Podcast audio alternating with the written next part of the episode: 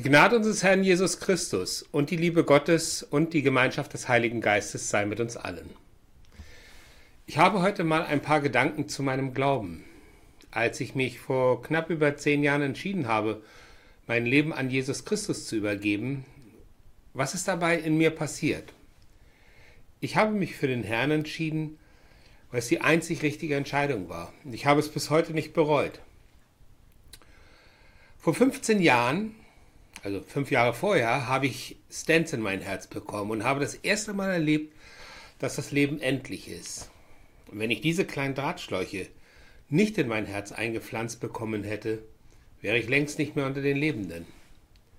Das war zwar nicht der Auslöser für meinen Weg in den Glauben, aber seit dem Tag ist, bin ich mir bewusst, dass sich etwas in meinem Leben ändern musste. Mein Arzt hat damals zu mir gesagt, wenn ich 80 werden will, dann muss ich runterfahren. Idealerweise ein Leben ohne Stress und auch mit gesunden Lebensmitteln. Das habe ich mir zu Herzen genommen und mir von dem Tag an Gedanken gemacht, wie mein Leben weitergehen soll. Als erstes habe ich gelernt, mich nicht mehr über alles aufzuregen. Und dann habe ich angefangen danach zu suchen, was mir gut tut. Auf diesem Weg bin ich an meinen Herrn Jesus Christus gekommen. Er hat für mich das perfekte Rezept für mein Leben. Er hat mir Frieden gegeben. Er hat mich verändert, aber das ist nur der Anfang der Geschichte. Ich habe für mich gelernt, mich ganz und gar auf ihn einzulassen. Und das nicht nur, wenn es toll läuft, sondern gerade dann, wenn alles schief läuft.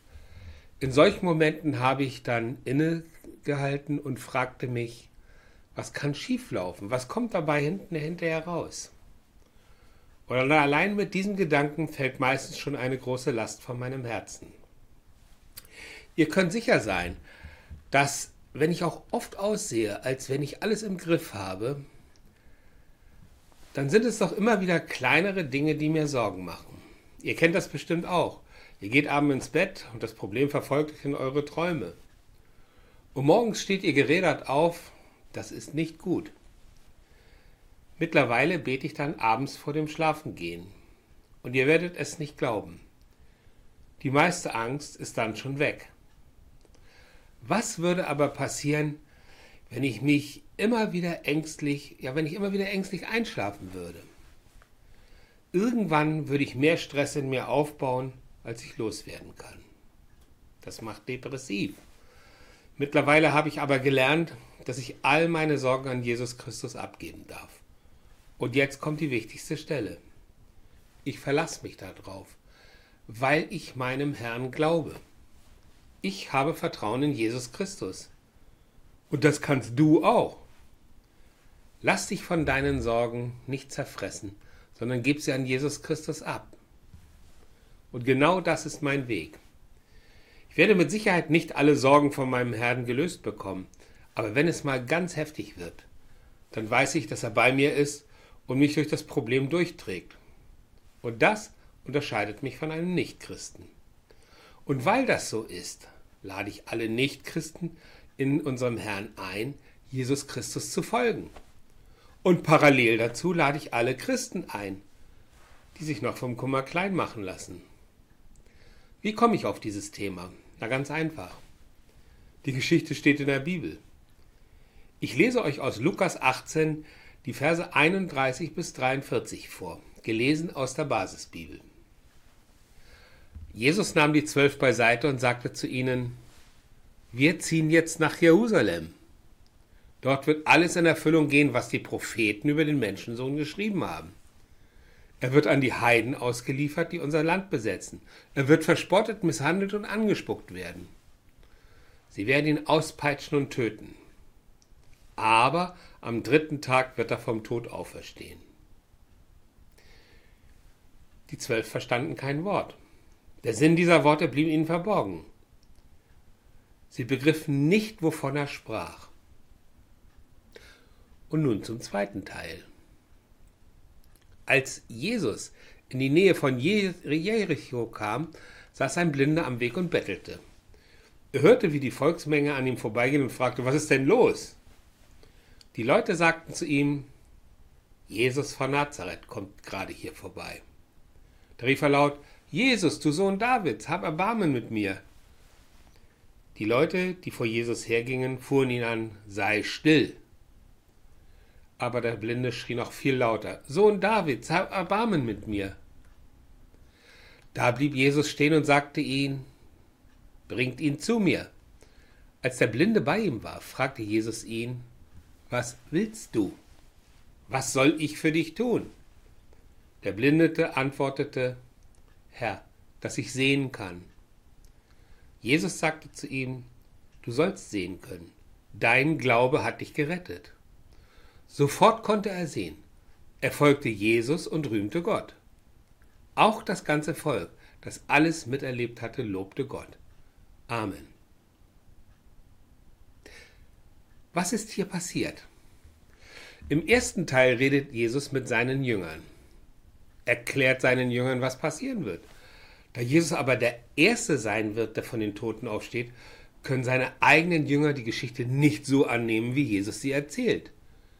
Dabei sollten doch genau die Jünger die Geschichte hören und annehmen. Schließlich waren es die engsten Vertrauten von Jesus, aber sie konnten es nicht verstehen. Danach kommt der zweite Teil der Geschichte. Jesus trifft auf den Blinden und er heilt ihn. Warum? Weil der Blinde sich auf Jesus eingelassen hat und ihm im wahrsten des Wortes einfach blind glaubt. Jetzt fragt euch einmal, was Jesus damit bezweckt hat.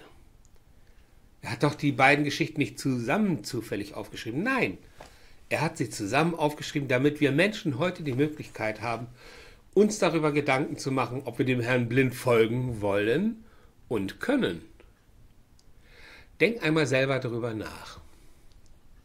Und da ist es egal, wo du stehst. Selbst wenn du ein fleißiger Christ bist und immer schön in der Bibel liest und immer gerne diese wundervollen christlichen Lieder singst, wenn es in deinem Leben eng wird, lässt du dich dann auf unseren Herrn ein? Die Antwort kannst du dir wie immer selber geben. Ich jedenfalls bin dankbar dafür, dass ich in meinem Leben mich für das blinde Vertrauen in meinen Herrn entschieden habe. Es gibt mir diesen tiefen inneren Frieden und ich habe auch keine Angst davor, wenn der Herr mich irgendwann in die Ewigkeit abberuft. Dann darf ich bei ihm sein. Darum bin ich auch gerne Christ, weil Jesus Christus hat meinem Leben eine Perspektive gegeben und weil das so ist, vertraue ich ihm blind. Und jetzt kommen wir mal zu dir.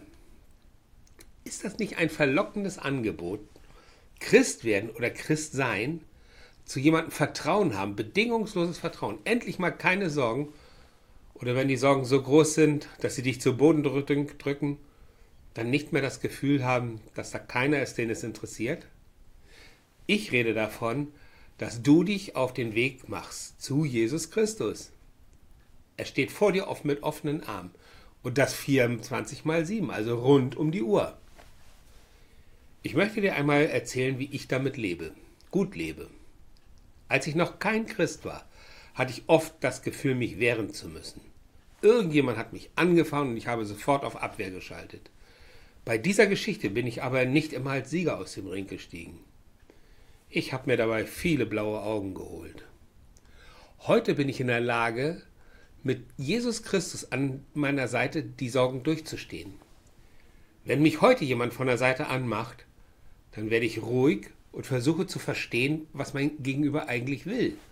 Habe ich wirklich etwas falsch gemacht oder hat mein Gegenüber den Ärger schon mitgebracht? Ich weiß es nicht. Aber alles würde jetzt Sinn machen. Aber nicht den Ärger des anderen zurückreflektieren. Das macht keinen Sinn. Ich bin ruhiger geworden und lass mein, das mein Gegenüber spüren. Und wenn ich dann zur Angriffsfläche werde, weil ich mich nicht wehre, ich weiß nicht, ob es richtig ist, aber auf Gegenangriff zu schalten, ist definitiv falsch. Am liebsten habe ich um mich herum immer alles friedlich. Wenn Menschen tolerant aufeinander zugehen und den anderen so annehmen, wie er ist, denn jeder Mensch ist durch äußere Einflüsse zu dem geworden, was er heute ist. Ich auch. Wenn mir also ein besonderer Mensch begegnet, dann versuche ich ihn so zu nehmen, wie Gott ihn geschaffen hat. Die einzige Ausnahme sind Menschen, die sich an anderen bedienen, die anderen Menschen wehtun, seelisch wie körperlich. die die zehn Gebote nicht kennen wollen, dann schalte ich um.